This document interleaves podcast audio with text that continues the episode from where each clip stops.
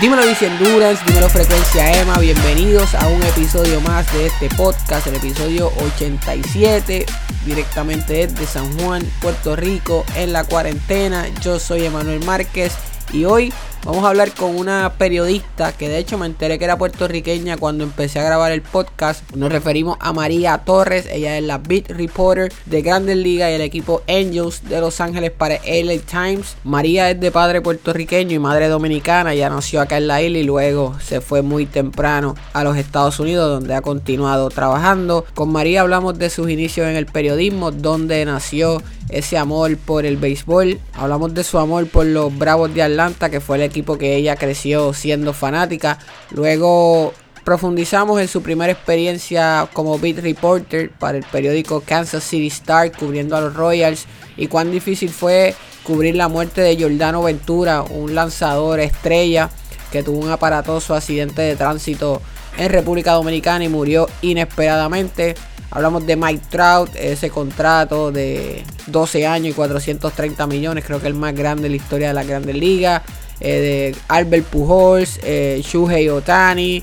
Hablamos del cambio de Anthony Rendón, eh, de la firma de Anthony Rendón a los Angels y de cuán impresionante toda la presencia latina que hay en la Grandes Ligas y cómo eso les facilita o es un reto para ella hacer su trabajo para el LA Times. Y finalmente discutimos cuáles han sido los retos o el reto más importante de tener que crear contenido y reportar dentro de esta pandemia, que la Grandes Ligas es una de, de las ligas que todavía se ve bastante lejos de una posible reanudación, así que eso trae otras complicaciones cuando uno es periodista. Y María Torres nos cuenta sobre eso. Si le gustó este episodio, por favor, déjanos 5 estrellas, donde quiera que lo escuchen, para poder seguir llegando a más personas.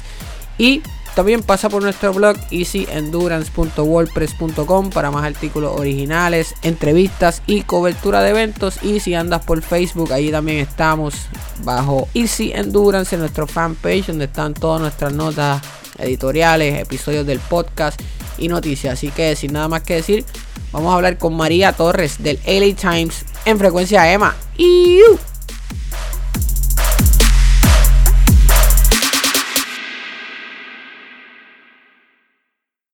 María, saludos, buenas tardes, ¿cómo te encuentras? Muy bien, ¿y cómo, cómo estás? Todo bien, contento de que hayas aceptado estar en el podcast. gracias por invitarme. Vamos a empezar rapidito, María, eh, en términos de, las grandes ligas, eh, resumiendo, ¿a cuánto por ciento dirías tú que estamos de, tener una temporada de, la, de las grandes ligas? Creo que es la liga que más se está tardando. Veo más movimiento en lo que es la NBA, la NHL. Han hecho más, han estado un poco más agresivos tratando de lograr ese comeback. Sin embargo, el béisbol va un poco más, más lento.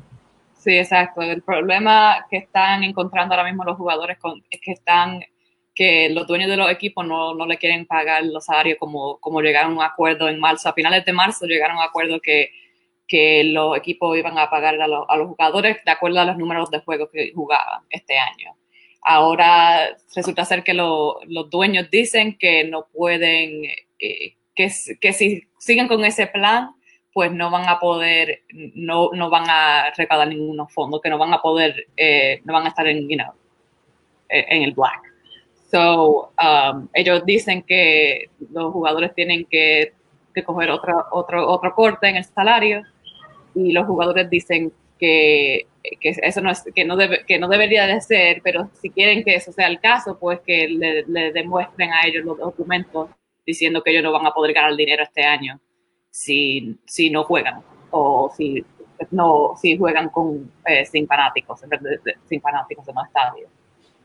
Y según eh, uno de los representantes de la unión de los jugadores los dueños eh, no demostraron bastante evidencia de que si no jugaban con fanáticos, pues no iban a poder ganar dinero o hacer dinero este año. Pues según los jugadores, eh, ellos no ven por qué eh, tener otro corte del salario encima de lo que ya habían acordado. Así que hasta que eso no llegue de acuerdo, pues no va a haber, no va a haber una temporada. Y yo creo, yo no, yo no puedo decir un por ciento, pero me imagino que, eh, esto es como el último, este es la última, el último, el último paso que tienen que tomar. de la forma, de la forma como tú lo ves, ¿tú crees que el pay cut es algo, you know, razonable? ¿O tú piensas como que los dueños están en damage control tratando de salir siempre ganando ellos sobre todas las cosas? Yo creo que, yo no creo que es razonable para que, que los jugadores tengan que tomar otro, otro pay cut, porque según, eh, digo, según se ha visto en la liga los últimos, yo no sé cuántos años, pero por, por lo menos 5 o 10 años o más, eh, la liga ha seguido aumentando el, el revenue, así que el, lo que están recibiendo del, de, la fanaticada y todo, ellos siguen aumentando cuánto dinero han ganado sin aumentar lo que le están pagando a los jugadores. Así que ellos deberían de estar operando con, con bastante, you know, backup, pero no, según ellos, ellos dicen que no, pero yo veo que, que no es justo que los jugadores tengan que, que también pasar por esto cuando en realidad los dueños nunca, han, nunca le han dado lo que, lo que le merece a los jugadores. Yo estoy de acuerdo contigo. Yo creo que hay mucha gente que ve estos contratos gigantes de 100, 200 millones eh, de los jugadores y piensan que, wow, los dueños no se están quedando con nada, eh, están pagándolo todo, cuando en realidad es que es, un chunk, es bien pequeño, es, bien poco en comparación con los revenues, con las ganancias, como tú dices, lo que, lo que los jugadores están cobrando básicamente. Exacto, y, y también hay que recordarse que, que los contratos que nosotros vemos son nada más los contratos de, de, los, de los que están en las ligas mayores y los, y los que están en las ligas menores, que no ganan casi nada. Ellos desde que empiezan a ser profesional, eh, no ganan dinero por los primeros, no, de 6 a 10 años de su carrera hasta que lleguen al fin a las ligas mayores. Así que, pues no, es que no tiene, no tiene sentido que los dueños sigan, sigan eh, taking advantage. Claro, claro. Y de hecho, estos jugadores ya se ha dicho que muchos de los de ligas menores no van a estar cobrando, o por lo menos esa es la amenaza que están teniendo. Y jugadores que son prospectos en otros países, también creo que leí en una de tus historias que están day to day, básicamente muchos no saben, no tienen dinero para comer, están eh, eh, con dificultades hasta para alimentarse, ¿verdad? ¿Qué, qué sabes tú de eso? Bueno, eh, la situación pues, obviamente está bien difícil. La, eh, la liga llegó a un acuerdo con todos los dueños de los equipos que hasta finales de mayo tenían que pagar a los, a dos de ligas menores 400 dólares a, la semana a cada uno de los jugadores, pero después del 31 de mayo ya no tenían, no tenían que hacerlo. Pues ahora está resultando que los equipos están descontinuando esos pagos porque ya no es requerido. Y como se no es oficial todavía, pero el rumor es que no va a haber, no, va a haber una temporada de, de, la liga menores este año y si ellos no van a estar haciendo ganancia tampoco en las ligas menores, pues los dueños ven que no, que no vale la pena pagarle a ellos eh, sus salarios, que ya, ya como, como mencioné ahorita, esa, esos salarios de los, de los de ligas menores son bien poquitos. Si es un, un, año que se ganan, una temporada, perdón, porque ellos no, porque son empleados de, de, de temporada, ellos se ganan, ponle que 5 mil dólares. No es nada.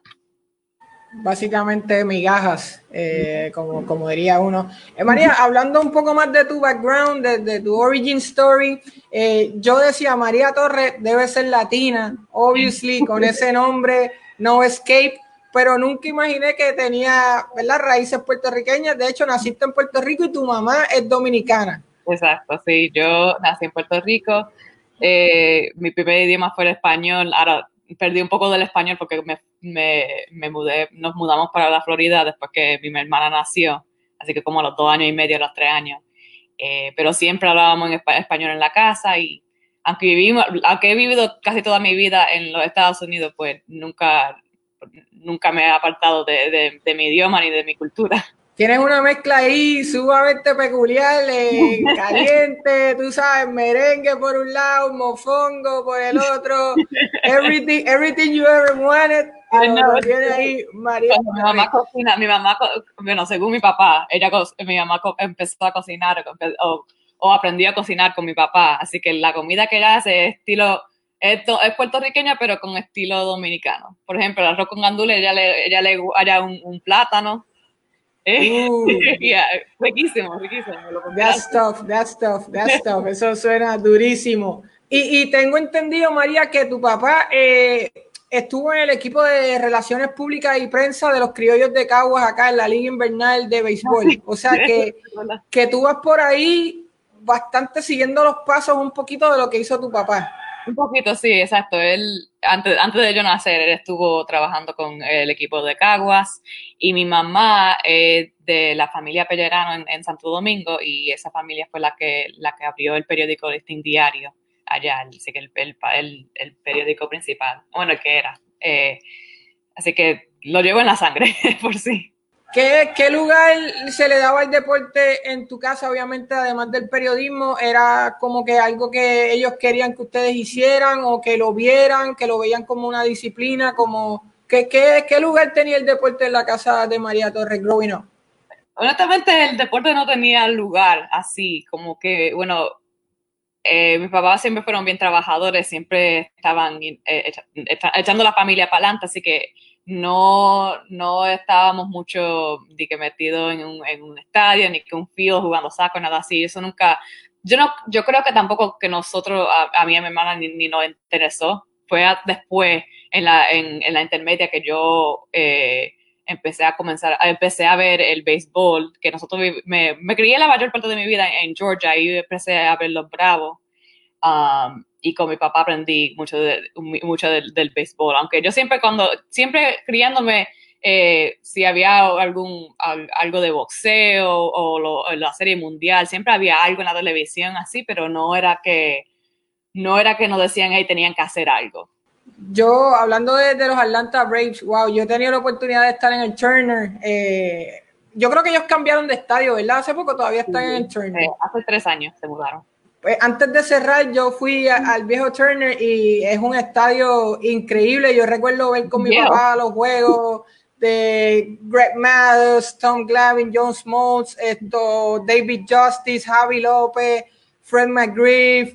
Esa, esa cultura me imagino que fue la era tuya, que, que también tú viendo. ¿Qué te parece el cambio que tienen, que este New Generation con Ronald Acuña, eh, Oti Alves?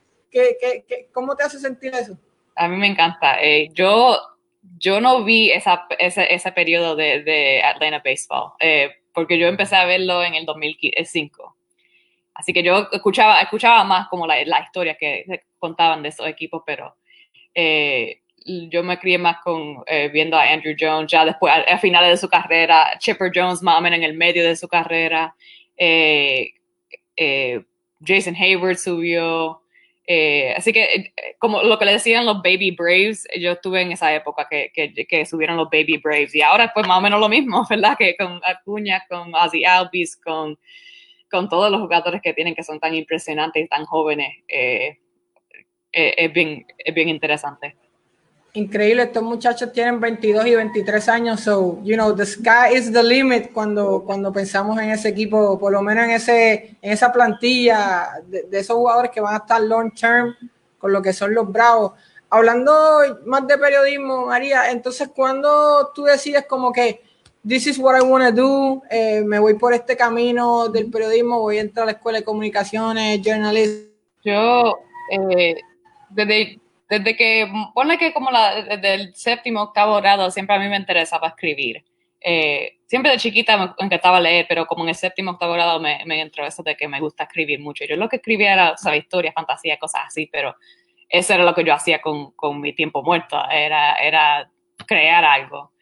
Cuando me iba graduando de la, de la high school, me estaba, estaba tratando de decidir lo que iba a estudiar y no, no, ni, no sabía si iba a ser o, maestra o estudiar inglés eh, o literatura, algo así, no sé. Después estaba, eh, yo como siempre me gustaba seguir a los Bravos en el periódico, pero a la misma vez yo, seguía mucho a los Nationals de Washington y seguía mucho la, eh, cómo, cómo cubrían a los Nationals en el periódico de Washington y leyendo ese, ese verano, o perdón, antes de eso, en el 2009, empezando a leer cómo ellos cubrieron eh, cuando draftearon a Steven Strasberg y a Bryce Harper y toda esa gente cuando, cuando estaba leyendo toda esa historia, me encantó la manera en que ellos escribieron, en la manera en que ellos reportaron toda esa historia, pues dije, bueno, me encanta escribir, me encanta la pelota, pues vamos a ver, vamos, vamos a intentar eso del, periodismo y aquí estamos. So, tú, tú te, te, como que dice, decimos acá en Puerto Rico, te pompeaste con el, el, periodismo leyendo el Washington Post, básicamente. Yo creo que sí. Y el otro día, el otro día tuve aquí a Candace Buckner, ella cubre a los Wizards para The Washington Post, así que sé de lo que estás hablando. A mí también me gusta el estilo que, que tienen los periodistas del Washington Post, eh, me, parecen, me parecen geniales. Entonces, ¿cómo surge tu especialización en, en, béisbol? Porque antes de llegar a, LA Times, ya tú estabas cubriendo a los Kansas City Royals para, para el Star, ¿verdad? De Kansas City. ¿Cómo te especializas más en béisbol? Bueno, en la universidad tuve la oportunidad de trabajar en el periódico de estudiantil, así que, que era independiente del, programa de, periodismo. Y pude eh, empezar así, pues cubriendo un poquito de softball y otros deportes. Y como a mí nada más me interesaba el cubrir al béisbol, a mí nunca, la bueno, está la casualidad, la, primera, eh, la, la, primera historia de, de, eh, de, deporte que escribí para el periódico fue de baloncesto y era, yo casi ni había visto un juego de baloncesto en mi vida, eh, así que me, tardé, me, tardé mucho tiempo en eso, pero yo siempre sabía, desde que entré a la universidad sabía que si yo iba a seguir periodismo era a, cubrir el béisbol y si no eso pues noticia, era béisbol o otra cosa, no iba a ser, no iba a hacer en deportes. Pues por lo menos tuve la oportunidad de, de poder eh, escribir eso en, en, la universidad y practicar eso con, dentro del mismo programa de periodismo que tuvimos, que tuvimos como un, partnership con, con, el departamento de, deportes dentro de la universidad y pues pude, um, pude eh, seguir los deportes que, que, quisiera en ese, en ese caso también. ¿Cuál, ¿Cuál universidad era? The University of Georgia. Okay. So, sí, era todo Atlanta Braves, eh, Falcons, Hawks, por ahí para abajo. Yeah, así. So, ¿cómo surge la oportunidad entonces de irte a Kansas City? Um, bueno, tuve que darle algunas vueltas primero. Cuando me gradué de la universidad, tuve un internship con MLB.com, que ya eh, desafortunadamente descontinuaron ese programa, pero ese programa que de MLB.com Internships eh, ayudó a mucha gente a entrar al, deporte, especialmente, digo, a la industria, porque en, en béisbol específicamente, los periodistas que están dentro de ese deporte, casi muchos, muchos de ellos son, que llevan, son, llevan 10, 20 años, así que había veces que no, uno no encontraba gente de su misma edad. Um, así que ese programa ayudó a entrar a otra generación de periodistas dentro de, de la industria de, de béisbol. Pero hice un internship con ellos, Después comencé a trabajar en mi periódico local. Ese fue mi primer, mi primer plazo de trabajo antes, después de, de, graduarme de la universidad. Trabajé un ratito nada más en Lakeland, Florida, como, como un copy editor. Um, y no me gustaba ese trabajo porque no estaba escribiendo. En el primer, trabajo sí estaba escribiendo, pero en yo pensaba que estaba escribiendo mucho y estaba como burned out y quería cogerle un break, quería ver, intentar otra cosa, a ver si, si me gustaba más editar que escribir. Y ahí me fijé que no me gustaba ese estilo de trabajo necesariamente. Así que empecé a buscar, después de como dos o tres semanas nada más en Lakeland, empecé a buscar eh, otra, otra posición como High School Sports Reporter. Um, y en Kansas City en ese momento tenían una plaza abierta, pero, pero no, no, no me entrevistaron para la, para la plaza de High School Sports Reporter, pero me entrevistaron para otra plaza como editor de, de, medios sociales para, para el periódico. Um, y pues ahí, ahí, me mudé para Kansas City y, duré como seis semanas, digo, perdón, seis, seis, meses en Kansas City y abrí una posición dentro del departamento de deporte en el periódico y pude transicionar de nuevo al, al deporte y a escribir y nada, sí, así más o menos fue que siguió, siguió pasando y en el 2018 abrió la posición de, de, de los Royals y como yo siempre sabía que eso, era, en fin, lo que yo quería hacer, pues me, me promovieron. Eh, siendo, tú, hay, hay, varias cosas aquí interesantes en tu carrera. siendo un deporte en su mayoría dominado por hombres, obviamente estamos hablando de MLB, que es una liga de varones, eh, tú eres mujer, eh, eres joven, eh, eres latina, son retos, son retos que, que, ¿verdad? Te, te, van a perseguir toda tu carrera, incluyendo cuando empiezas. ¿Cómo te fuiste ganando el respeto de los jugadores para que al final del día te dieran buena información? Porque tú sabes cómo es esto, you need to gain the trust para tú ir, ir, creciendo en tu trabajo y crear contenido de calidad.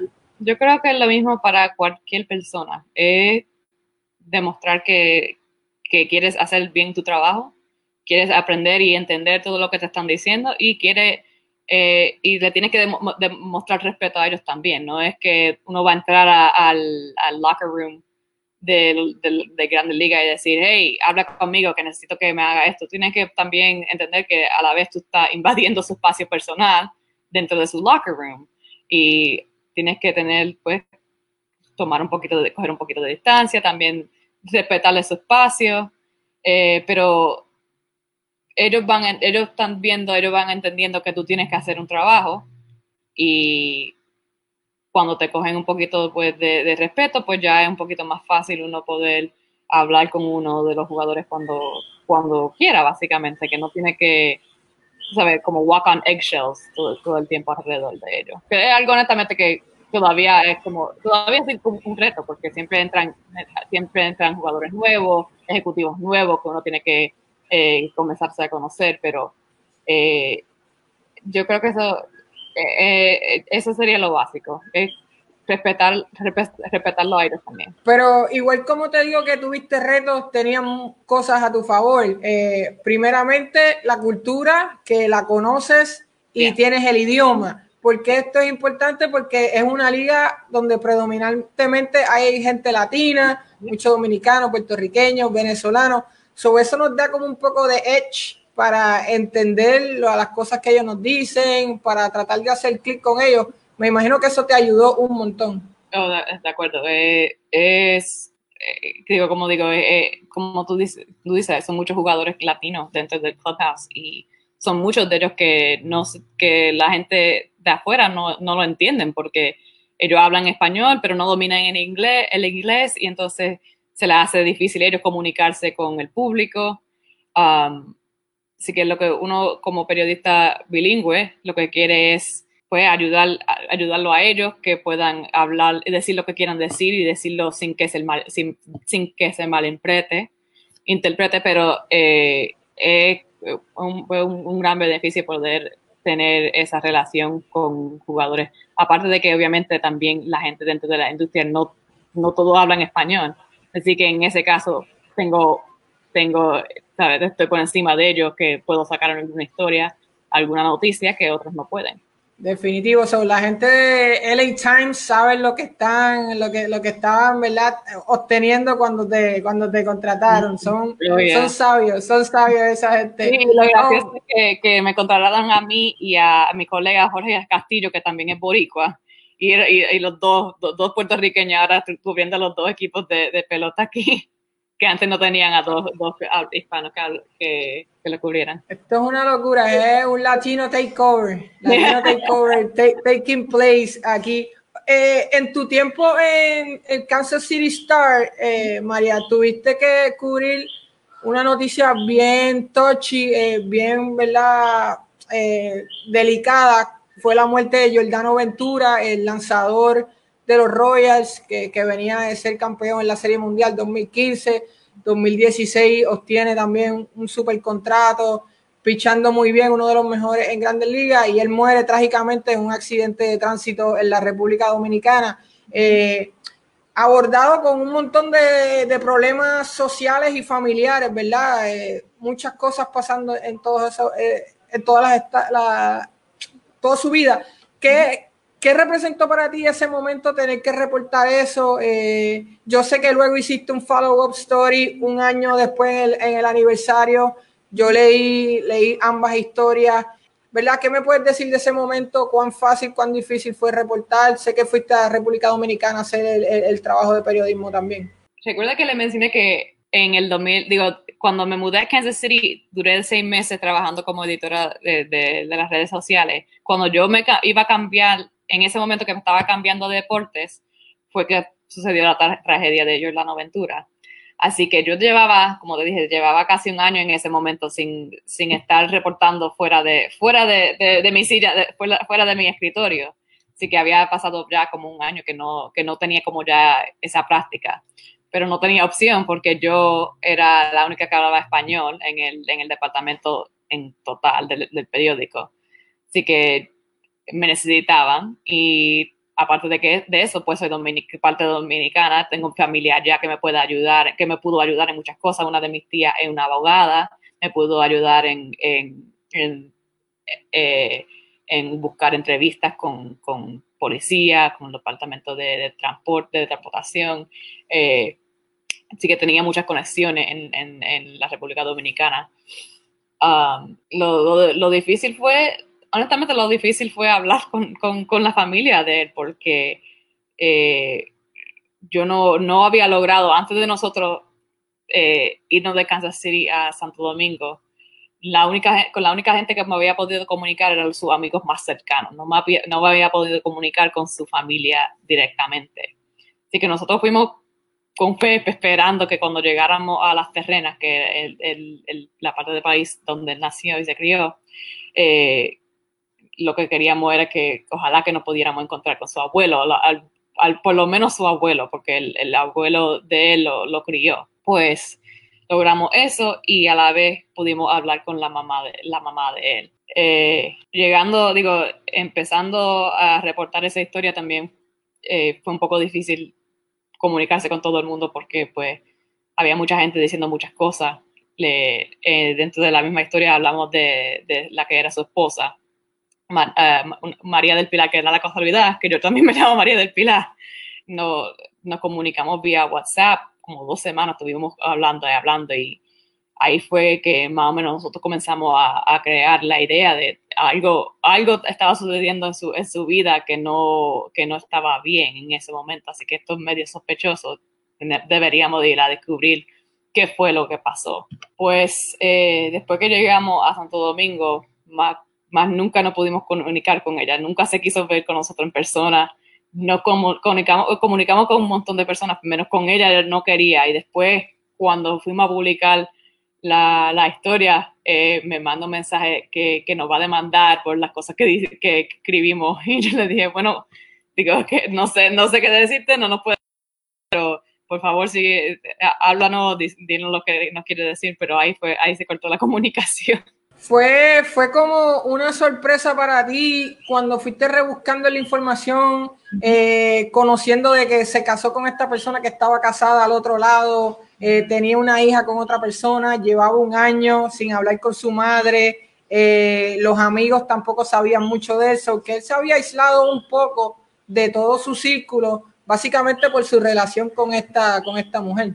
Sí, bien, fue bien interesante, fue bien, bien sorprendente, como tú dices, eh, porque uno no espera, especialmente, especialmente los latinos, los latinos no se, se apartan de su familia así por así. Eh, eso fue lo eso fue lo raro tenía que haber algo algo diferente algo pasando dentro de esa situación. Otra cosa que menciona es llamó mucha atención muchos de estos jugadores dominicanos por la situación donde viven eh, la pobreza verdad la, la falta de recursos firman con estos equipos por, por, bien poco dinero. Yo creo que, que Giordano creo que firmó por dos millones su primer contrato, si mal no recuerdo.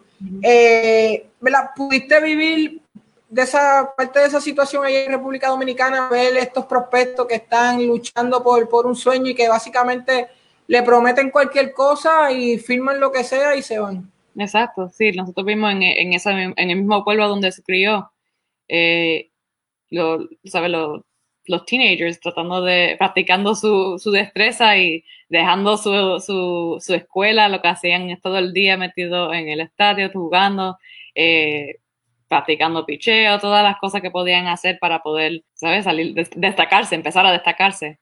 Pues, y yo, da la casualidad, digo, también yo fui hace unos meses, en enero fui a, Santo Domingo de nuevo para reportar otra historia, no, no relacionado a, a Jordano, pero sino eh, hablando de esto mismo, de, de la cultura de, del béisbol y de, de Puerto digo, dominicano y cómo eso está ayudando a los equipos de las ligas mayores seguir hacia adelante y lo, lo importante que es el, el, pipeline, el international pipeline, como le dicen, um, el talento internacional para las ligas mayores y, vi algunos tryouts de, de, los programas que ellos tienen de, de, los entrenadores, de los buscones, como les dicen. Um, y, ¿sabes? Son, son, son teenagers de 12, 13, 14 años.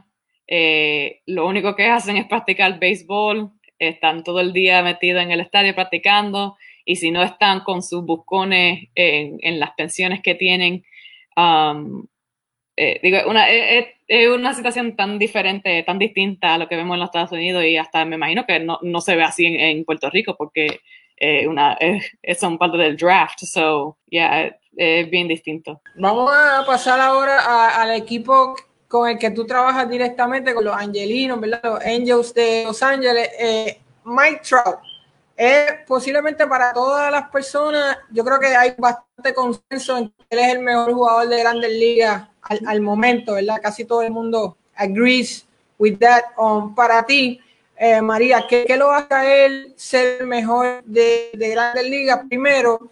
Y segundo, ¿cuán exciting o cuán cansón fue seguir el proceso de él de free agent, donde termina firmando este contrato de 12 años, 400 y pico de millones. Me imagino que fue todos los días reportando algo diferente, un agreement por aquí, se caía el caso.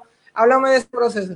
Bueno, eh, bueno primero Mike Trout, eh, digo, es obvio cuando uno lo ve jugar que él es, el mejor del, del deporte entero. Digo, es que él lo hace tan fácil. Todo lo que él hace no se, él como, él puede, obviamente él suda, pero él está allá afuera jugando en el terreno y ni, ni uno, es como si nada, él, él, él, él, traquea todas las pelotas que van, él puede, él puede brincar, puede robarse los honrones como quiera, eh, puede, digo, yo creo que hasta este año pasado el, el, el, weakness de él, perdón, la temporada pasada, el weakness de él era el, el fastball, el high fastball, hasta eso comenzó a poder bregar con eso más. Y es que él, él trabaja, él trabaja duro, él no es, él, hay muchas cosas que obviamente le viene bien natural, pero él siempre está metido en el cage trabajando, siempre está um, trabajando con sus coaches en el, en el fildeo, porque el fildeo de él siempre lo que ha, sido más como el, más underrated, que, que el, el, brazo de él no era bastante fuerte para poder, eh, para poder um, throw someone out at home. Um, esas cosas él sigue, él las sigue mejorando cada año, siempre busca algo para mejorar cada año. Y nada, es un, es un placer poderlo ver porque es como él, él, le viene todo tan fácil y uno no, como que a, a, la vez uno, como eh, uno se acostumbra a verlo todos los días, como que whatever, it's Mike Trout, you know what he's gonna do. Pero, um, pero sí, es, es bien, es, es, sobresaliente el talento de él, no, you can't, you can't deny that pero entonces el proceso de, de su contrato. What the contract? Ya, yeah, eso fue, yeah. eso fue raro porque el, el, año pasado, pues era su, le que todavía le faltaba un año más en el contrato. Él estaba bajo contrato hasta a finales del, del 2020. Así que no, no estábamos seguros si él iba a firmar en ese momento, en, en, en el entrenamiento del, del, del, 2019, pues porque no, no había necesidad todavía. Pero ahí fue que comenzó también la noticia de Bryce Harper, que Bryce Harper pues firmó su contrato de 10 años con, con los Philadelphia Phillies y Mike Trout es de New Jersey y cerca de Philadelphia se crió con, lo, con los Phillies y los Eagles y le encanta estar allá y vive allá todavía durante el, el, invierno. Pues ahí fue que Bryce Harper empezó a hablar, decir que, ah, um, no te preocupes, yo voy a hablar con Mike Trout, Mike Trout va a venir para acá, bla, bla, bla. Y en ese momento habíamos, habíamos hablado con, bueno, como una o dos semanas antes de eso, pues habíamos hablado con los ejecutivos del, equipo, preguntándole que si ellos estaban en ese momento tratando de, firmar a Mike Trout con un, un contrato más largo. Y ellos no querían, no querían decir nada, porque Mike Trout no quería, quería tratar de tener todo bien, you know, bien callado. Lo que él estaba haciendo, no quería que nadie se diera cuenta. Pues nadie se dio cuenta hasta, hasta que salió la noticia de que había llegado al acuerdo de 12 años con 425, 425 bueno, perdón, 426.5 millones, algo así.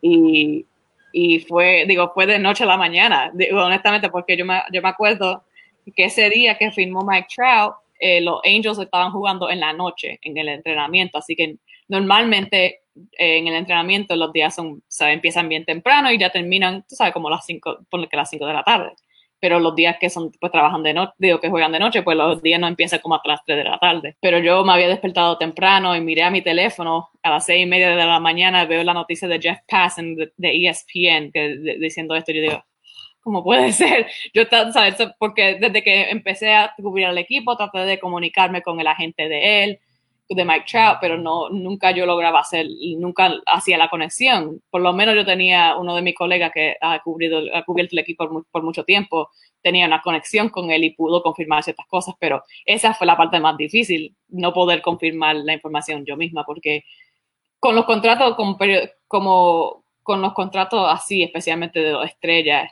eh, es más difícil uno coger esa noticia uno mismo porque son tantos los periodistas nacionales. Eh, cuando son periodistas nacionales, normalmente los agentes bregan directamente con ellos contra los, periodistas locales. Eh, así que no me esperaba que yo iba a poder recibir en esa noticia y romper esa noticia, pero lo difícil fue poder confirmar la noticia porque el equipo en ese momento no quería ayudarnos y ya, eso fue, eso fue, eso fue un día espectacular, te digo. So, todavía, María, tú dirías que, que como tu access y, y, tu, ¿verdad? Quizás calidad de contenido o esos insights son un work in progress. Todavía tú estás como earning, you know, paying your dues, como dicen eh, algunos, hasta que llegue esa confianza de los jugadores, de los ejecutivos, del front office, de darte esos leads. Yes, yo estoy de acuerdo, sí, siempre es un work in progress. Digo, este, este año es mi segundo nada más cubriendo el equipo, así que yo no, uno nunca se imagina que de una vez va a tener todos los recursos necesarios, digo, los recursos, sí, perdón, la, todas las conexiones necesarias para poder eh, eh, completar su trabajo de la manera ideal. Uno trata de hacer lo que puede con lo que tiene y trata de y se, uno tiene también que empujarse a, hacer esas conexiones, aunque no quieran. Digo, e, e, eso, e, y, no es cómodo uno poder, uno coger el teléfono y llamar a alguien que nunca ha hablado con ellos en su vida, pero eh, hay que pasar esa página y esa es la única manera de uno poder empezar a, mejorar en ese sentido. Eso, eso me pasa todo el tiempo. Cuando tengo que entrevistar a alguien que no conozco, nunca lo he llamado, tener que break the ice Llamarlo por primera vez es, un dreadful feeling, como que no, no, no me gusta, pero es como tú dices, hay que hacerlo, hay que esforzarte. Y también cuando lo haces más veces, it, gets kind of natural y tú sabes, lo, lo hace más, un poco más fácil. Nunca es tan fácil, pero bueno, ahí, ahí vamos. Otro reto, María, es que tú estás reportando en un equipo que es a losing team, tú sabes, no estamos un championship contender, ¿no? ¿Verdad? Que quizás te, te dan un poco más de excitement, de, de motivación. Tienes a Mike Trout, que eso es un content piece bien brutal todo el tiempo. Eh, filmaron a Anthony Rendón ahora, eh, que también, ¿verdad? Vas a tener ahí. Tienes a Albert Pujols, pero el equipo no gana con la frecuencia quizás que, que quisiéramos how tough it is, como que, tú sabes, estar cubriendo un equipo que tú sabes que no va a llegar al World Series quizás en ese año. Bueno, y ya llevo dos, dos temporadas corridas cubriendo un equipo así. Pone tres con el 2017 también, si lo cuentas como cuando era backup en Kansas City. Eh, el, el 2018 de los Royals perdieron más de 100 juegos. El 2019 de, de, lo, de los Angels, pues perdieron 90 juegos y también tuvieron la tragedia que, de, un pitcher, Tyler Skaggs, que murió. También, bueno, este año, este año por fin, pues ya tienen como, todavía le, faltaba, le faltaba eh, por mejorar la rotación, pero por lo menos hicieron las adiciones de Rendon, eh, pudieron, a, pudieron eh, hicieron un cambio por Dylan Bundy, firmaron a, Julio Terán, que era de los Bravos, hicieron algunos cambios. Otani, que, Otani, Otani está healthy, está saludable. Ya, él, cuando, antes de que, antes de, de, de, la, de, que, de, que, el virus cambiara todo, pues Otani no iba a poder empezar la, temporada como pitcher, pero iba a poder empezar como, como el DH desde el principio. Ahora, si se da la temporada, pues él va, a poder hacer los, dos papeles. Debería de poder hacer los dos papeles porque ya ha terminado su, su rehabilitación de Tommy John Surgery. Para, bueno, para, hacer, ah, para contestar la pregunta, sí es bien difícil sacar la motivación de, de estar con un equipo especialmente la última, el último mes de la temporada, cuando ya ellos saben que ellos no van a lograr nada. Lo único que tú estás haciendo es básicamente babysitting, como que, ok, vamos a ver si alguien se lesiona. Y ellos tuvieron un montón de lesiones el año pasado. Um, y al final también. Vamos a ver cómo, están, cómo lucen los, novatos que suben por primera vez en septiembre. Eh, vamos a ver si alguien puede llegar a, a 100 entradas, que pichen 100 entradas por, la, por, por, el año, que tuvieron, como, como te dije, tuvieron tantas lesiones que nada más hubo un jugador que pichó, un pitcher, un pitcher que, que tiró más de, más de 97 entradas el año pasado, Trevor Cahill. Y más el, el manager que tenían eh, no era muy interesante en eh, para, para mí como periodista hablar con él y las cosas que él decía no siempre eran muy, no, casi nunca eran interesantes.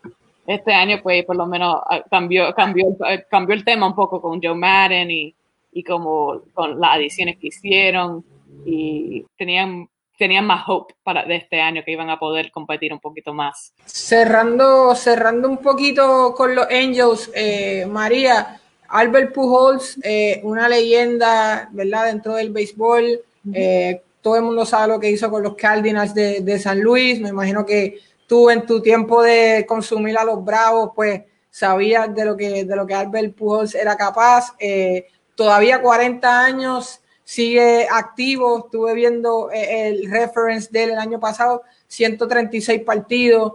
El tipo parece que es de hierro. ¿Hasta cuándo tuve a Albert Pujols, tú sabes, enduring eh, his career, como que siguiendo activo? Bueno, yo creo que esta que este layoff básicamente lo va a ayudar un montón porque ha tenido dos meses ya para, para seguir eh, fortaleciéndose su, su cuerpo, eh, recuperando del año pasado de los 130 y pico de juegos que, que, que, estuvo, que fue parte, porque él no había mucho, había sido mucho tiempo que no, que no había podido completar una, una, una temporada sin, sin estar lesionado. Eh, pues yo creo que para él tener estos dos meses no, sin querer, pues yo creo que le va, le va a ayudar terminar, poder, poder terminar una temporada de nuevo eh, saludable y su contrato se acaba a fin del año que viene. Así que a fines de, a fines de 2021. Yo no, no veo la razón que él se vaya a quedar con, con los Angels porque ellos tienen, ellos pueden mejorar esa posición, tienen dentro de su mismo sistema cómo mejorar su posición y otro, otras opciones fuera de Pujols que pueden ayudar ahí. Um, aparte de las limitaciones físicas que, ya, que él tiene, también tienen que pensar que hay, que hay que reemplazarlo. Yo me imagino que él va a terminar su contrato y de ahí es que va a terminar, va a decidir si va a retirarse o no. Y ya ha logrado básicamente. ¿Y, y él, cómo, cómo, cómo ha sido tu, relationship con él eh, desde que llegaste? ¿Es un tipo media open o es un tipo más quiet? ¿Cómo él, es, él es más quiet. Eh, quiet no, sino que es menos accesible a, a, a la mayoría de, la, de, los reporteros que están. Eh, él habla cuando puede, cuando, cuando quiere. Eh, a, veces, a veces uno lo ve en, el, en su locker estudiando, porque siempre, él sabe, él, como todo, él siempre está en el cage o estudiando los pictures que van a ver ese día. Um, a veces si está estudiando y le quiere hacer un comentario, pues puede. Eh, él es como alguien más que tiene que, él prefiere tener como un schedule. Si tú le dices que quiere hablar con él sobre algo, y si lo puede hacer mañana o cualquier otro día, pues le, él, él, le gusta tener ese, como ese control un poquito más. Pero él, él conmigo nunca ha sido grosero, nadie, nadie de por sí es, así grosero, a menos son bien pocos lo que son. ¿Cuál, cuál ha sido dentro de esta cuarentena, eh, María, el reto mayor? Obviamente no estás en el field con los jugadores. Eh, que es básicamente tu trabajo, pues tú eres beat reporter, tú, tú, tú los sigues a ellos, estás con ellos en todos los partidos, en las prácticas, eh, y de momento ya nada de eso existe, el béisbol básicamente pasa a un segundo plano, ya no es lo más importante, ahora hay que preocuparse por la salud y, y por otras cosas. ¿Qué, ¿Qué, ha sido challenging para ti o particularmente ¿verdad? retante en esta, en esta cuarentena creando contenido a distancia? Lo, lo es crear el contenido cuando no puede hablar con nadie, porque los jugadores por la mayor parte se han escondido muchos de los periodistas, eh, pues porque no tienen la obligación, no tienen que hablar con nadie si no quieren. Y ahora que no, estábamos, no estamos al frente de ellos, pues no tienen por qué eh, hacer algo que no quieren hacer. Eh, eso, eso ha sido bien difícil porque obviamente como tú, como tú dices, como beat reporter uno está acostumbrado a escribir todos los días lo que sea, algo, algo que sucede, siempre va a suceder algo durante el día. Eh, um, y no tener ningún juego que cubrir, no tener a, a ninguna noticia que reportar eh, eh del, del, mismo equipo, pues esa parte es, bien difícil de uno como balancear y, para mí ha sido bien difícil como encontrar esa, encontrar algo interesante que me, que me motive to, todos los días para poder hacer mi trabajo. Cuando mi trabajo estoy acostumbrada a, como, como dije, escribir todos los días. No soy un feature writer.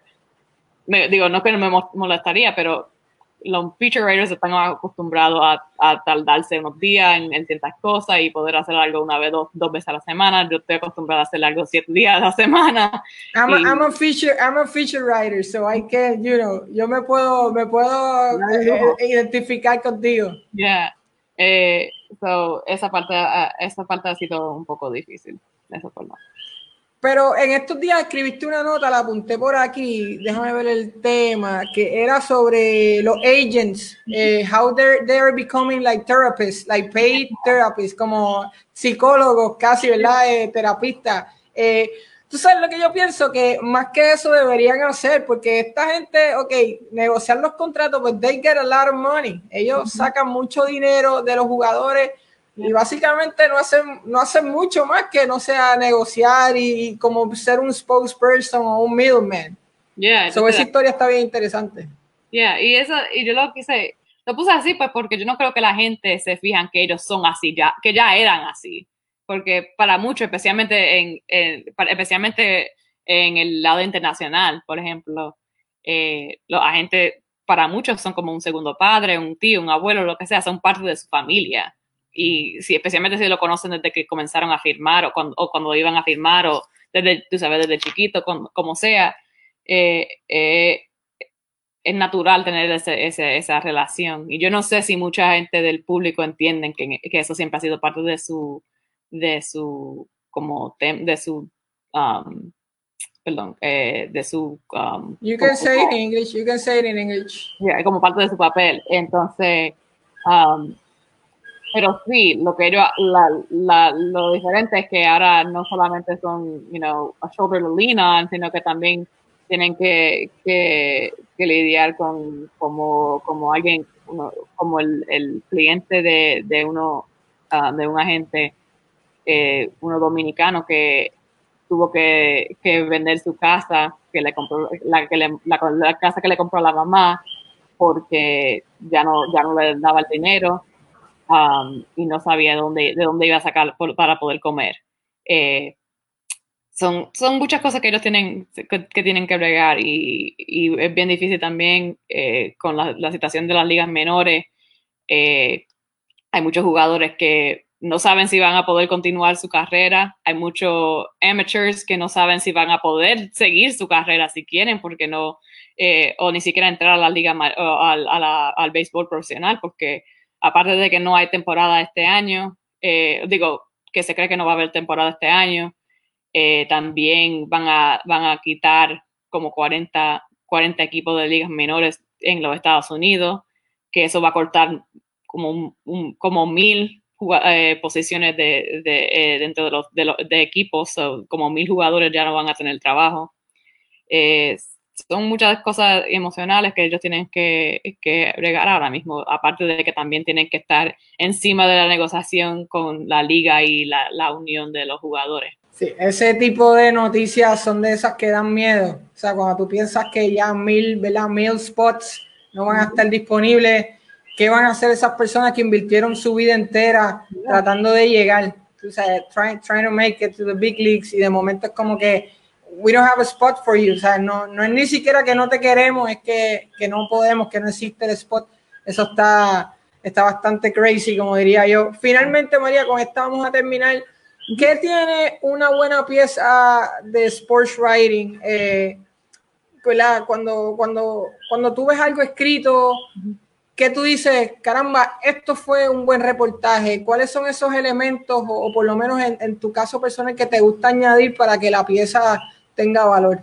Yo creo que para mí siempre lo, lo más interesante del periodismo, especialmente el periodismo de deporte, es uno poder entender la vida de esa persona, del, del, del subject. So, para mí una historia que me va a, a, a, coger a traer la atención empieza con una persona que no, no tiene que necesariamente la, historia de esa persona no tiene que ser tragedia, no tiene que ser nada, sino que tiene que ser algo que, algo que diga esa persona que, te, que, que sea interesante.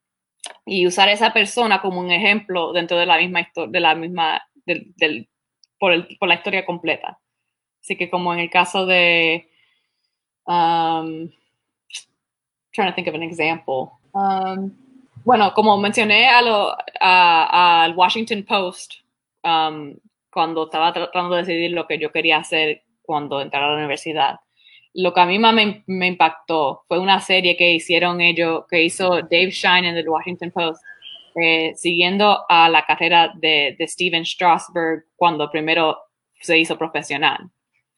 Y él, hizo, él escribió una serie de historias eh, que lo siguió a él pues desde que empezó el entrenamiento, su primer entrenamiento y pasó a, no sé si fue doble A o, single A, yo, yo, creo que seguramente fue directamente a doble A, um, pero lo seguía a él como la historia, de, el, el, camino de él para llegar a los Nationals y, hacer su debut.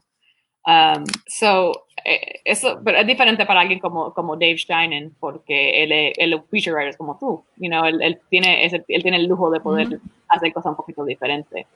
Um, esa serie... Yo creo que when, when, in doubt, when in doubt, tell a story. That's what I heard. When in yeah. doubt, just, just start with a story, just yeah. make up any story, you know, that you can, something that the, the player might tell you, you know, start with that, porque uh -huh. las historias siempre son catchy. You know, eh, la, la, la, historia es lo que vende el artículo. Eh, muchas veces, obviamente, en tu caso, como es más reporting, eh, o si fuera el caso de Hard News, pues you want to go straight into it, tú sabes, quieres hacerlo rápido, pero si es feature writing stories, es lo que capta el lector y es lo que creo que tú estás tratando de explicar. Sí, exacto, eso mismo. Y cuando uno está escribiendo una historia así, pues hay una razón por la cual que tú estás interesado, ¿verdad? Pues usa lo que, lo que te interesa a ti, usa eso como el tema que va a empezar con eso y seguir, seguir con eso, sino que fue porque hay alguna razón que quisiste escribir esta historia y que quisiste eh, reportar esa historia. So yeah, start with the story. Start with the best thing that they told you. Y if the best thing that they told you doesn't work, then go to the second best thing because that'll be a good way to start, which is hard. There you go. There you go. Yeah, yeah it's hard. Sometimes sometimes the writer's block may hit you real oh. hard and, and, and, vas a quedarte sin, sin ways to go. Pero María, ha sido un honor para mí um, hablar contigo hoy. Eh, ¿verdad? Eh, eh, me, me, gusta el trabajo que haces, he seguido lo que escribes en, como te hablé, en el LA Times. Eh, pienso que es refreshing tener una mujer puertorriqueña, latina, dominicana, escribiendo sobre béisbol en un deporte tan, ¿verdad?, dominado por, por, por latinos, que pienso que da una perspectiva diferente y por eso está súper cool, ¿verdad?, que, que, estés ahí y que estés muchos años en el LA Times y, y, y de aquí a par de, de par de años yo vea que María Torres es senior writer en el LA Times, so mucho éxito y, y nada, gracias por la oportunidad. No, gracias por invitarme, me, me, ha sido un placer. Nos vemos en la próxima, amigo. Ok, muy bien, cuídate. Gracias por escuchar Frecuencia Emma. Recuerda suscribirte a nuestro podcast para más episodios como este. También visita nuestro blog en facebook.com Easy Endurance para más artículos originales, videos y noticias.